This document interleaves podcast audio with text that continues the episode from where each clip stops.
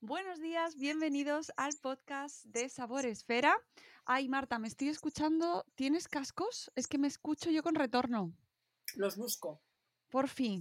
Los busco. porque segundito. Tengo de los chiquitines, ¿eh? a lo mejor me valen. O sea, con tal. que no se oiga el retorno, me vale. Vale, voy a por ellos. Vale, voy a parar esto. Buenos días. Espera. A ver, que no le he dado aquí. Bienvenidos una vez más al podcast de Sabor Esfera.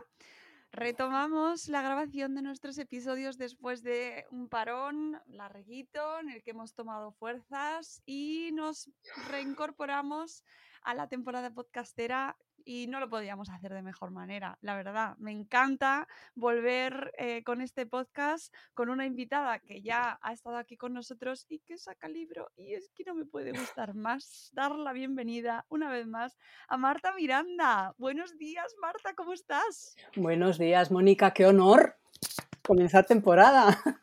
Bueno, me encanta eh, todo lo que hace. Soy súper fan de Marta Miranda porque me ha ha permitido descubrir un mundo que me apasiona, que es el mundo de la cocina lenta, de las slow cooker, eh, y que hace un trabajo tan bonito, tan bueno, y que hay que resaltar tanto, que oye, para mí es un lujo y un honor tenerte aquí para hablar de tu nuevo libro. ¡Bien! Muchísimas gracias. Qué bonito todo lo que dices. Me encanta. Eh, mm, tengo todos, me falta, tengo que decir que me falta el de los vegetales, porque eh, lo tengo que pillar en otra ocasión, pero tengo, después de, vamos a ir por orden, a ver, Slow Cooker, que fue el primero, Sí. recetas para olla de cocción lenta. eh, el de vegetales no sé si lo, lo sacaste después o fue después El- cocina dulce, Si quieres te digo el orden. Primero fue slow cooker, sí, luego fue cocina dulce, cocina dulce, luego topa adentro luego topa dentro, y luego fue el, slow cooker vegetal, el slow que es sí, el sí. libro completamente 100% vegano, y luego vamos con manchamanteles, que es el quinto. estamos, ahí estamos, Ahí estamos, con Mancha sí. Manteles, publicado como los anteriores por Larus. Sí. Mancha Manteles, sopas, potajes y guisos suculentos en slow Mm. cooker, que siguen siendo recetas para ollas de cocción lenta y que dan un pasito más en este maravilloso mundo de la cocción lenta, de las ollas eh, maravillosas de un montón de tamaños, un montón de formatos, que es un mundo como muy friki, pero apasionante. Es un mundo friki doméstico. Claro, Friki, friki doméstico total. es, es, mm, maravilloso. Y, y claro, cada libro de Marta, pues es, es una novedad que hay que celebrar porque nos permite profundizar más, eh, descubrir nuevas recetas, descubrir que hay cosas que puedes seguir haciendo también con la slow cooker. Bueno, mm, una maravilla. Eh, tenéis ya, desde ya, apuntar manchamanteles y Marta, si acabáis de llegar a este podcast, habéis, bueno, habéis descubierto el mundo de la gastronomía hace poco, mm, no teníais ni idea de este mundo, os diré que Marta Miranda es donostiarra residente en Madrid, es cocinera, estilista, fotógrafa y escritora gastronómica. Hace tiempo que perdió la cuenta del número de slow cookers que almacena entre la cocina y el trastero. Le debe a su madre, excelente cocinera casera, el morro fino y la pasión por la cocina.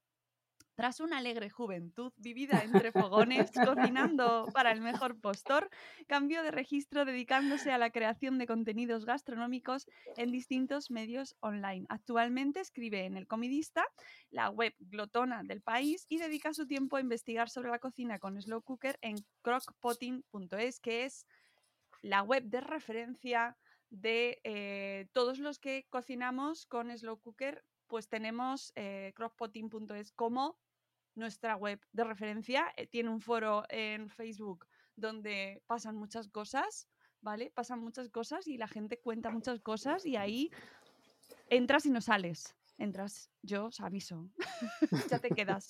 La cocción de los garbanzos, eh, la Mm. temperatura del agua, los tamaños de, de las slow cookers, es un mundo, es un mundo y tenéis que descubrirlo ya. Y si ya lo conocíais, pues profundizar. Mancha manteles, Marta. Cuéntame, porque me pareció de repente un paso como... Dije, uy, qué valiente, se llame, mm, qué, nicho, ¿no? Qué concreta, pero a la vez qué amplio y qué difícil. ¿Cómo decides que este es tu siguiente libro? Bueno, em, eh, la decisión siempre se consensúa con la editorial y pensamos que era, que era un nicho, por decirlo de alguna manera, que, que había que cubrir porque podía tener mucha demanda, porque a todos nos gusta comer con sustancia. A mí, desde hace muchos años, mucho antes de, dedicarme a esto, siempre tenía en la cabeza qué bonito sería escribir un libro de cocidos, de potajes de la gastronomía española. Y pensé en esa temática, pero la quise ampliar un poquito a que no solo fueran potajes, a que hubiera un poquito más de todo y que el hilo conductor fuera el jugo, el mojo, el caldo, el untar, en definitiva el manchar manteles. De ahí viene, de ahí viene el título. Mancha manteles. Eh, es, una. Mm, ¿Crees? Bueno, entiendo que es una apuesta, pero puede ser ahí como rompedor en el mundo en el que vivimos, en el que se apuesta por la comida rápida, ¿no? Empaquetado, eh, sin ponerte mantel. Eh, es recuperar esa, esa tradición de sacar manteles, de estrenar manteles que ya quién pone un mantel nuevo, ¿no? O sea, las mantelerías. a mí me lleva a, tiempos que a lo mejor chocan contra, o sea, chocan con lo que vivimos ahora, ¿no? De bandeja delante de la tele. Sí. Hombre, evoca, evoca un poco eso, aunque todo se puede comer sin mantel. No hace falta que pongamos el mantel todos los días. Pero es un poquito evocar ese gusto por sentarse a comer, eh, no, no poniendo mucho tiempo en la cocina, o sea, no teniendo que que estar delante, removiendo, mirando y tal, pudiendo dejar el guiso que se haga prácticamente solo, pero recuperar ese gusto por, la comida rica, por la comida que es contundente en cuanto a sabor, en cuanto a sustancia, suculencia. Esa, esa es la apuesta. Y además, pues eso, mm, cocina doméstica, que, que con el slow cooker es muy fácil, es mucho más fácil cocinar y apartarse pues de precocinados, de mm, de comidas ya hechas, de, comidas hechas al momento que a lo mejor son muy repetitivas cada día y no te nutren tanto.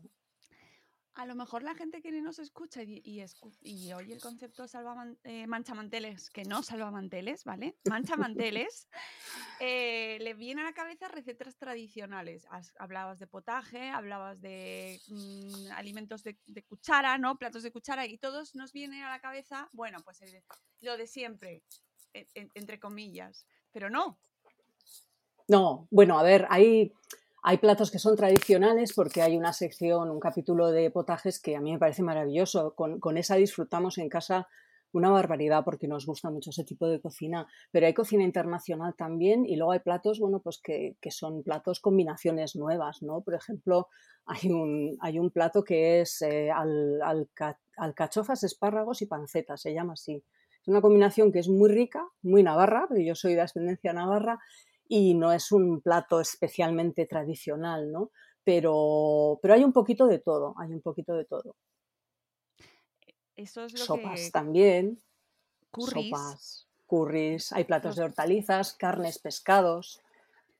Claro, y la gente que diga, es que yo, mm, la comida de la abuela me parece, mm, oye, es que tiene platos que mezclan ingredientes utilizando, pues, por ejemplo, la leche de coco, ¿no? Eh, o sea, ingredientes, pues eso, los mismos curries, especias, eh, dando, aportando e innovando y también, eh, y también además nos abres, y eso me gusta mucho porque desde la misma introducción ya nos dices, Mm, prueba, experimenta, eh, mira a ver la cocción, tus tiempos, tus... Eh, personaliza, ¿no? Que eso también nos relaja. Yo siempre pretendo con, todo lo que hago en, torno al slow cooker que, que la gente pueda no ceñirse solo a una receta, porque yo, bueno, pues yo planteo las recetas, y las pueden seguir al pie de la letra, pero creo que también es bueno, si se tiene un poquitito mm, de cintura en la cocina, eh, cambiar ingredientes, hacer la receta nuestra, ¿no? Eh, yo lo hago con recetas de otros compañeros y de, y de libros y cuando cocino para casa y creo que es lo que es el éxito. O sea, no que sigan solo tu receta, sino que tu receta sea buena y sea lo suficientemente buena para que la gente en su casa diga, yo le cambio esto, yo le pongo esto, lo adapto a mis gustos, que al final es lo que hace falta también, ¿no? Que, que esté todo a nuestro, a nuestro gusto. Eh, ¿Está al alcance de todos? Es, una, es un tipo de recetas que los que nos están escuchando no han, no han cocinado en su vida. No tengo ni idea de cocinar o incluso no me gusta cocinar. ¿Por qué recomendar eh, este libro para todos aquellos que son reticentes a la cocina. Además, encima, esa cocina tradicional de horas, ¿no? De, esa salsa untuosa que parece que lleva mucho trabajo detrás. Claro, es que, mm, a ver, todas las recetas están planteadas para que tengan muy poquito trabajo. Hay algunas que tienen alguna preparación previa, sí que me he permitido poner, por ejemplo, el bourguignon o una blanqueta de ternera que llevan algo más de, de elaboración, pero están pensadas para que preparemos alimentos, hagamos una mínima elaboración y luego dejemos que el slow cooker lo termine. Y de ahí salen, pues, salen buenas salsas, salen buenos untos, salen sopas maravillosas con muy poquito esfuerzo. Yo creo que donde debemos centrar el foco es en el poco esfuerzo que cuesta hacer una comida que a lo mejor la pides en un restaurante y la estás comiendo en tu casa con tus productos que los has comprado tú en el mercado y no te ha llevado mucho tiempo. Lo has hecho mientras has estado haciendo otras cosas, incluso puedes hacerlo mientras estás descansando. Eso es fantástico, eso es una de es maravilla. Eh, es uno de los principales reclamos para mí que tiene, aunque, aunque tengo que decir que yo antes cocinaba por la noche, me iba a dormir y ahora con la subida de las tarifas eléctricas han cambiado ahí las, los tramos horarios y entonces me ha descolocado, Marta. Sí, ¿cómo haces ahora?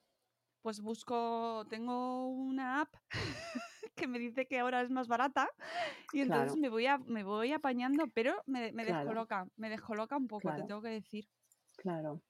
Hombre, lo bueno es que mm, es una pregunta que todo el mundo hace, y, pero bueno, que está tantas horas cocinando el, tema de las tarifas eléctricas y el consumo eléctrico. Es un aparato que se pensó hace muchísimos años como bajo consumo, un aparato de bajo consumo. Si no, no hubiera sido viable. Y esto no es un invento que, se haya hecho ahora. Ha llegado a España hace prácticamente 10 años, 8 o 10 años, pero en Estados Unidos se usa desde los años 70, entonces no hubiera sido viable. Nadie lo hubiera comprado porque hubieran dicho esto me sube la, la factura de la luz. Y yo creo que en estos tiempos, bueno, pues contar con un aparato que te da buena comida, te da comodidad y además no tiene un abuso de consumo es muy, muy satisfactorio.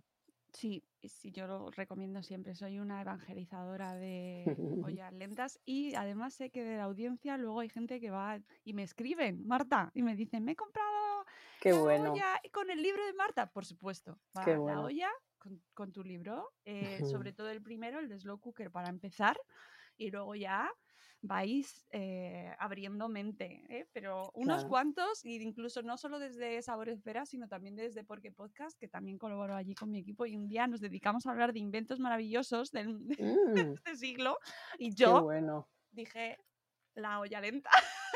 Es que es un inventazo, además es una máquina, muy, una máquina, un, ni siquiera es una máquina, o sea, es un electrodoméstico ultra sencillo. Además, yo siempre, cuando me preguntan cuál me compro, yo no digo ni modelos ni marcas, porque bueno, hay mucho para elegir, pero siempre digo que sea manual, que no tenga paneles digitales si es posible.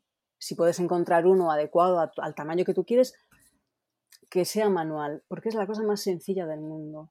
Son unos elementos calefactores que se encienden, ellos solitos van haciendo el trabajo y no tiene más, no tiene más complicación no se quema, no vas a incendiar la casa así de primeras, que sepamos.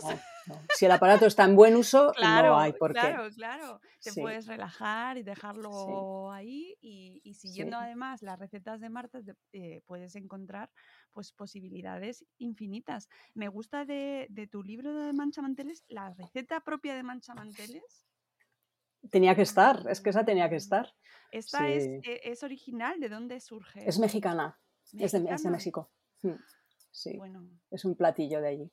Bueno. Está buenísimo. Eh, tengo que decir que, bueno, eso y las, eh, las albóndigas de salmón creo que han sido de los platos que he dicho. Qué bueno. Lo tengo que hacer ya. Sí. Mira, yo mis, mis, a ver, los que más tengo en la cabeza, tengo mucho en la cabeza un cerdo a la lentejana que es un plato portugués y que es un guiso de cerdo con almejas, que a mí me pareció una barbaridad.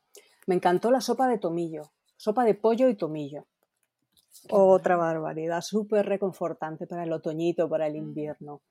Eh, ¿qué más? De postres, el- los melocotones confitados en miel.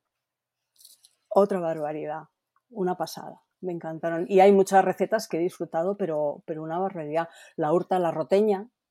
La hurta a la roteña es una receta súper, súper sencilla que se hace primero el, el guiso con las hortalizas y luego ya se pone el pescado para que se haga lo justito. Y sale jugosísimo, buenísimo, buenísimo, buenísimo. Y los curries, los curries, claro, los curries. O o sea, los, los curries un espectáculo, o sea, un espectáculo. tenéis, Picantones, no es tan hay, picantones, pero muy, muy buenos. Muy buenos. 218 eh, recetas, No, 218. 94. Ay, y- ah, vale, que son las Sí, pa- páginas. sí, Vale, son las páginas, sí, sí. No, recetas había- hay 94 páginas, 94. 94 recetas como en los anteriores, que en los anteriores eh, Topa Dentro y, y Vegetal también han tenido el mismo número de recetas. Sí. Eh, además van todas eh, con su fotografía correspondiente. Me gusta mucho porque sí. además nos, incluyes una con la slow cooker, con la Sí, preparación abajo, Sí. que eh, te- ahí me ha surgido una duda eh, para porque nos dices las raciones que salen, Hmm. entonces tendríamos que deducir qué tipo de, de qué tamaño de olla has usado para esa receta. Está en el. Espera que, que me aseguro, está al final. En el, hay dos sumarios. Hay un sumario al principio y hay. A ver, que lo, que lo vea. Sí, mira, hay un. Bueno, aquí no se va a Ah, ver, pero está, en el índice en de el. tamaños recomendados. Eso es. Es una recomendación, porque luego cada uno puede adaptarlo y decir, oye, mira, yo es que voy a hacer solo dos raciones, tengo un slow cooker más pequeño, o voy a hacer ocho. Pero es una, una ligera recomendación para saber dónde, por dónde andamos. Sí, sí, porque en, en otros creo que lo ponías al hacer la receta, al describir la receta, No, suena, ¿no? Eh, Eh, en anteriores a, a- en, en anteriores a Topa Dentro puede que hubiera alguna recomendación especial, pero a partir de Topa Dentro empezamos a poner ya la recomendación en, en el listado del sumario. Del final, Sí, claro. Como yo sí, en Topa Dentro yo creo que está al final otro, también. Eh, no lo tenía ubicado, Sí. pero, pero realmente es muy útil y muy importante ese dato, porque claro, no todos somos como Marta y tenemos eh, todos los tamaños disponibles. Eh, yo solo tengo uno y entonces me tengo que ir adaptando. Yo recomiendo eh, buscar en vuestro entorno si tenéis alguien que tenga olla y hacer un poco ahí de, ¿me dejas la, la bañera para un claro, cocido? claro, claro. Yo siempre recomiendo el tamaño que me parece eh, mm, para una familia media, a lo mejor dos, tres, tres personas, incluso para dos también está bien, empezar por un tamaño de tres, tres litros y medio. Es un slow cooker que no es muy grande y es bastante manejable y se pueden hacer poquitas raciones y se pueden hacer más. O sea, se puedes hacer a lo mejor tres raciones y puedes hacer seis raciones de, de un guiso. Una vez que te has hecho con eso, puedes necesitar una más pequeña de 2,4 o de 1,5 litros, que es una cucada pequeñita que viene muy bien para salsas, para raciones pequeñitas Claro. y tal. Y cuando ya te has vuelto muy loca y quieres hacer caldos y te apetece hacer tartas, bizcochos o guisos para una tropa, pues ya te puedes ir a un slow cooker más grande de 6 litros y medio, de 7 y medio, incluso de 8, que ahora, ahora no se están vendiendo, pero hubo la bañera de Andrew James, que era una maravilla de 8 litros, y era manual, además, que son mis favoritos. Entonces, yo, eh, ese, ese, ese juego de uno y medio, tres y medio, y a partir de 6, 6, 7 litros, mm, yo creo que con eso ya cubres el espectro y como las sartenes, que al final tienes pequeña, claro. mediana, la, grande. la especial de la tortilla, la, la que no se va a pegar seguro. A ver, sí.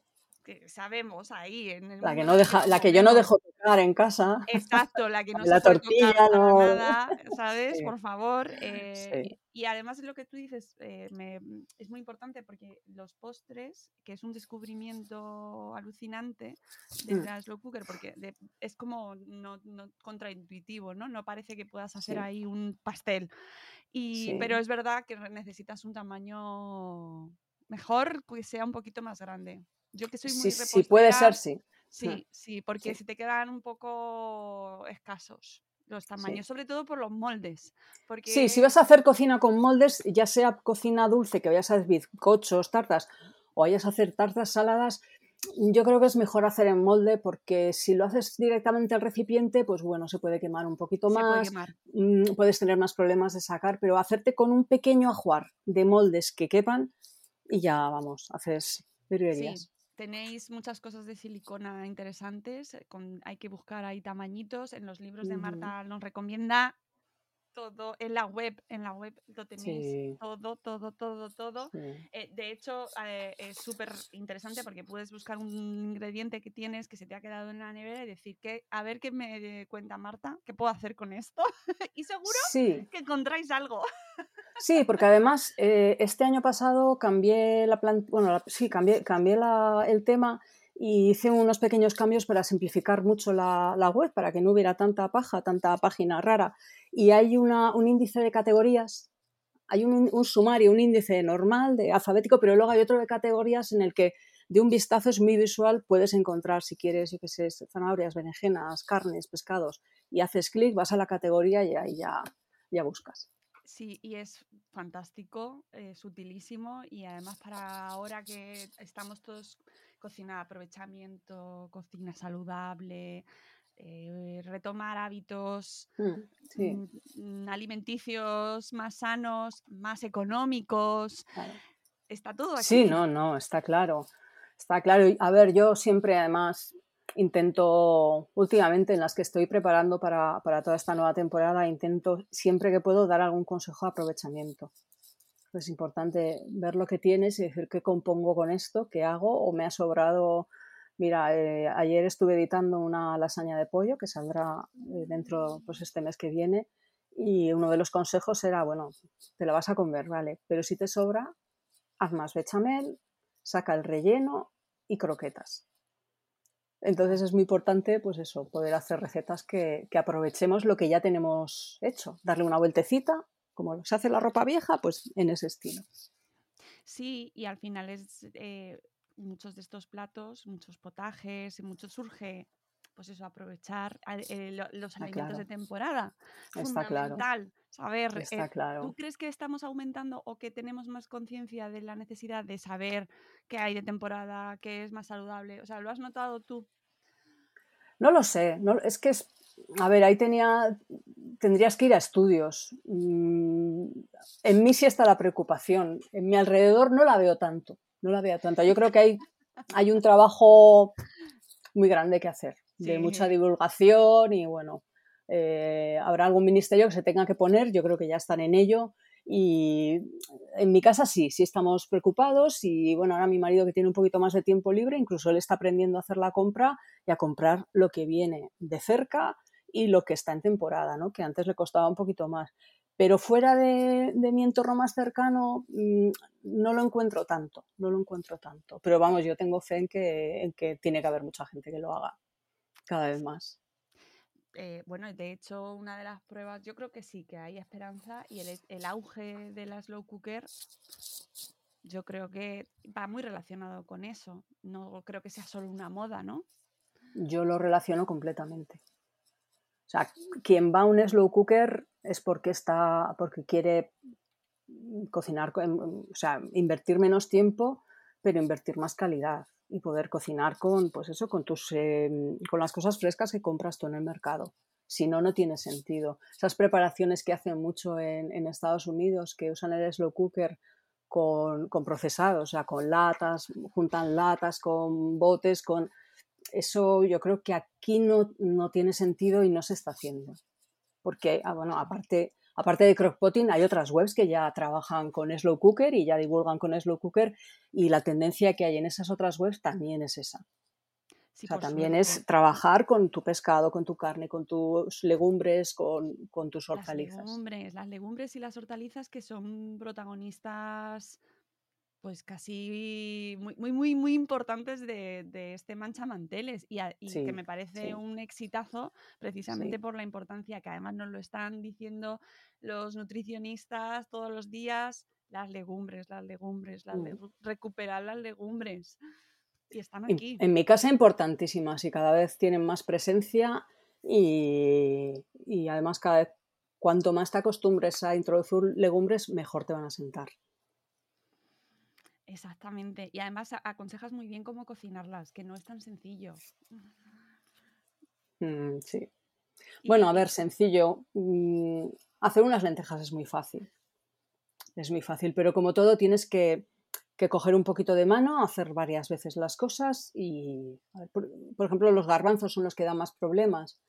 porque tienes, tienes muchos factores, tienes el tipo de garbanzo, el tiempo que lleve en el almacén, el tiempo que lleve en tu casa, eh, la calidad, si viene de fuera, si es de aquí, el agua, es, una barbaridad. Entonces puede ser un poco más problemático, pero se cocinan con éxito también, con unos, truquitos, una pintita muy pequeñita de bicarbonato, muy chiquitita para que no dé mal sabor y en temperatura alta, o sea, en función alta en slow cooker salen muy, muy buenos lo de las temperaturas es importantísimo y es, tan, mm. es, amigos que nos estáis escuchando, es tan sencillo como leeros bien las introducciones de los libros de Marta, si no habéis entrado en su web donde también lo explica, mm. eh, los consejos sobre cocción lenta, entender la diferencia entre la, cocción, o sea, en la temperatura alta y la temperatura baja, cómo, qué, qué, puedes hacer con una temperatura y qué haces con otra, que no todo porque lo dejes más tiempo va a salir mejor. Eso es. Mira, eso es una cosa que a ver, que yo, yo hubo un, día que era una pardilla total en Slow Cook y no tenía ni idea, no había nada, ¿no? Y yo también pensaba mm, que si yo metía una carne y la dejaba que se desarrollara aquello, iba a estar cada vez más tierna y no es así. Las carnes tienen sus puntos de cocción en cocina convencional, igualmente tienen sus puntos de cocción en, en slow cooking. Entonces tienes que coger los tiempos y no pasarte. A lo mejor si te pasas 15 minutos no va a pasar nada porque es cocción lenta, pero tienes que cogerle ese punto, o sea, no son cocciones eternas. No funcionan las cocciones eternas. Ya, yo el otro día tengo que decirte, reconocerte, que con esto de los cambios de horarios y no cocina por la noche, que ya lo tenía yo como me, mm. iba perfecto y lo programaba y tal, eh, se me pasaron unas lentejas y quedaron horrorosas. Bueno, pues a mí también me pasa. a mí también me pasan cosas de esas. Sí, sí, sí. Yo una vez quemé una lasaña. Hace, cuando hice la receta de la lasaña de, de boloñesa, que está en la web, hace ya mm, años, la quemé. Pero quemarla negra. ¿Cómo? Pues no lo sé. Creo que, me, olvidé de apagar no sé qué o no sé qué hice con el programador y de pronto vi y dije, uy, qué cosa más rara y estaba carbonizada. O sea, sí es posible quemar cosas en el slow cooker, pero hay que ser muy torpe como fui yo en ese momento. No, y, que puede pasar de todo, ¿no? Y a mí se me quema, es verdad que en proporción se me queman infinitamente muchas más cosas en la vitro. Bueno, que yo tengo inducción, o sea, no os podéis imaginar es que yo creo que de hecho me he pasado el slow cooker por, por supervivencia, porque... Claro. es que ahí es cuestión de minutos a lo mejor. Total. En cocina con una vitro con cazuelas, ahí mm, a lo mejor 10 minutos te dan un guiso quemado en slow cooking pues 10 minutos, pues no pasa nada. Estamos perdonadas. Para las que os concentráis y os metéis a hacer algo como me pasa a mí, que yo me pongo de repente, me 5 minutos, voy a hacer una cosa y son 5 horas, pues es importante tenerlo en cuenta. Es importante, es importante, sí. Pero sí, sí, tened en cuenta que sí que es verdad que no se no, no, prende fuego a la casa, pero es verdad que si te pega bueno, pero es un mundo interesante, entretenido y que hay que ir viendo y que además tú lo dices mucho en tu libro. Mm, mm, probad que si pone el libro tres horas, pero tú ves que te ha quedado, que no está, no, no te ha quedado con la salsa o necesita, ponle más, ponle una hora más. Sí, yo, yo intento em, dar siempre la pista del punto que tiene que tener la elaboración. O sea, no decir cinco horas en alta, porque a lo mejor la persona que lo está haciendo tiene un slow cooker más potente o menos potente y ese tiempo no le resulta suficiente. Entonces, el tiempo siempre es orientativo, pero intento que definir en, una línea pequeñita cuál debe ser el punto del guiso. O sea, el guiso deberá estar no sé qué, es cuántos, o la carne deberá estar tierna, jugosa, separarse del hueso, porque ahí orientamos un poquito para que salgan bien.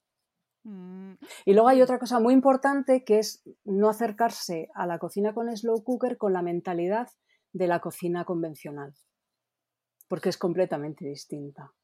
Y ahí entra, que tú lo conoces, el control de los líquidos, que es muy, muy, muy importante. Porque cuando vamos a hacer algunas elaboraciones, imagínate, pues yo que sé, un estofado, ¿no? un, guiso de carne. Pues ponemos los ingredientes y raca, le echamos eh, agua o jugo a, a cascoporro. ¿Por qué? Porque eso va a estar cociendo bien desde el principio con una ebullición salerosa y se va a evaporar. Pero es que en slow cooker esa cocción es suavecita, no evapora. Entonces, yo siempre digo que te vas a encontrar lo que hayas echado de, líquido más los jugos de, las, de, los alimentos, que las, hortalizas y las carnes y, y, las aves sueltan muchísimo líquido. Entonces, te vas a encontrar una piscina en la que la sazón va a estar diluida, el sabor va a estar diluido. Y eso es un, fallo muy, muy común al principio. Si tú haces eso sin haciendo caso a la receta, aunque a veces cueste, esta tía, esta tía no, esta tía solo ha puesto 50 mililitros de caldo, esta tía se ha equivocado. Pues a lo mejor no me he equivocado. Confía, hazlo y vas a encontrar un, un estofado, por ejemplo, que va a estar buenísimo. ¿Por qué? Pues porque la salsa va a estar hecha con los jugos de las hortalizas y el jugo de la carne y va a ser una bomba de sabor. Entonces, ese cambio de mentalidad es muy, muy importante. Yo también lo tuve que hacer, porque yo había cosas que al principio no entendía. Digo, pero esto, pero qué horror, pero qué piscina es esta, ¿no? Pero, pero sí, sí, cambio de chip. Mm, total, o sea, estoy muy de acuerdo contigo. Y el manejo, por ejemplo, cuando trabajas con vapor, eh, eh, la, utilización de los trapos con la tapa, es mm, sí. Mm, que en realidad sí es recuperar la cocina al vapor, que recordamos ahí nuestras madres cuando hacían los flanes que tapaban con un trapo, ¿no? Para coger la evaporación y que no se cayese el líquido. Sí, el tema del, trapo, del paño, mm, yo lo recomiendo en, pocas ocasiones, eh, porque hay gente que, suele tender a, coger ese consejo. A ver, el tema del paño es poner un paño debajo de la tapa para que, en algunas elaboraciones recoja ese vapor que sube, se queda arriba, encima del pañito y no cae. ¿Para qué? Para que los bizcochos doren, porque pueden dorar. Si se consigue el ambiente adecuado, con unos truquillos que están en la web. Ay, espera, que no. Espera un segundito que se me ha caído el cargador. Ah, ahí. Se nos quedábamos sin, sin gasolina aquí. Eh, entonces, eh, hay gente que lo pone pues eh, cuando está haciendo un estofado. No tiene sentido y además no, es, no es bueno tener un, paño tanto tiempo ahí. Pero es simplemente cuando quieras dorar un, un, bizcocho, cuando tengas una elaboración, un pastel, a lo mejor una lasaña que no quieres que te caiga, porque claro, si te caen las gotas eso se va a quedar húmedo. Ese tipo de elaboraciones, pero no es una recomendación para cocinar siempre con, paño. Si haces un caldo, no pongas un paño, porque ¿qué sentido tiene? No, es simplemente cuando quieras que esa evaporación no te caiga y te arruine la elaboración que estés haciendo. Sí, sí, pero para que la gente se haga una idea de la cantidad de cosas que podéis hacer. Marta lleva cinco libros y estoy convencida de que habrá más.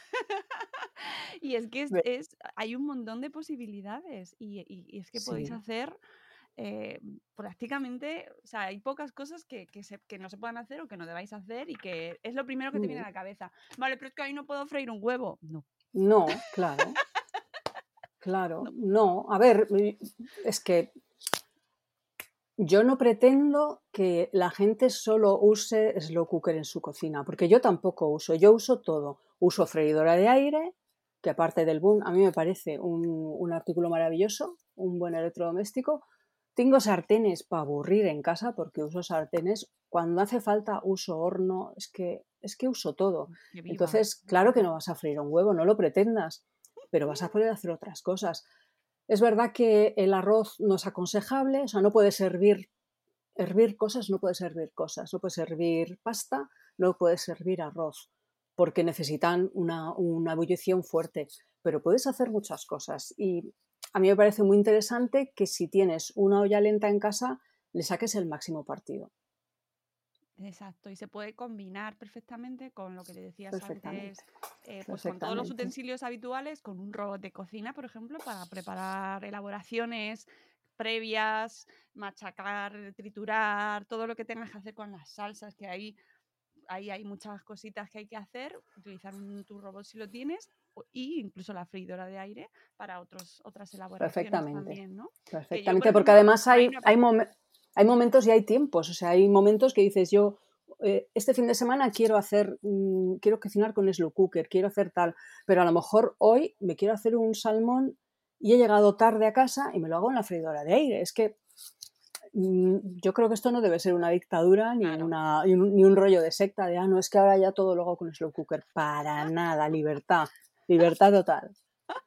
y lo dice eh, la mujer que más nos enseña sobre olla lenta y a mí me parece, vamos, una maravilla. Oye, no me puedo, no te puedo dejar escapar sin que me hables de los manteles que has ah. elegido para este ah. libro porque, porque me parece un detalle precioso. Pues me encanta que me lo digas porque, a ver, ese fue un trabajo de producción que, que disfruté mucho.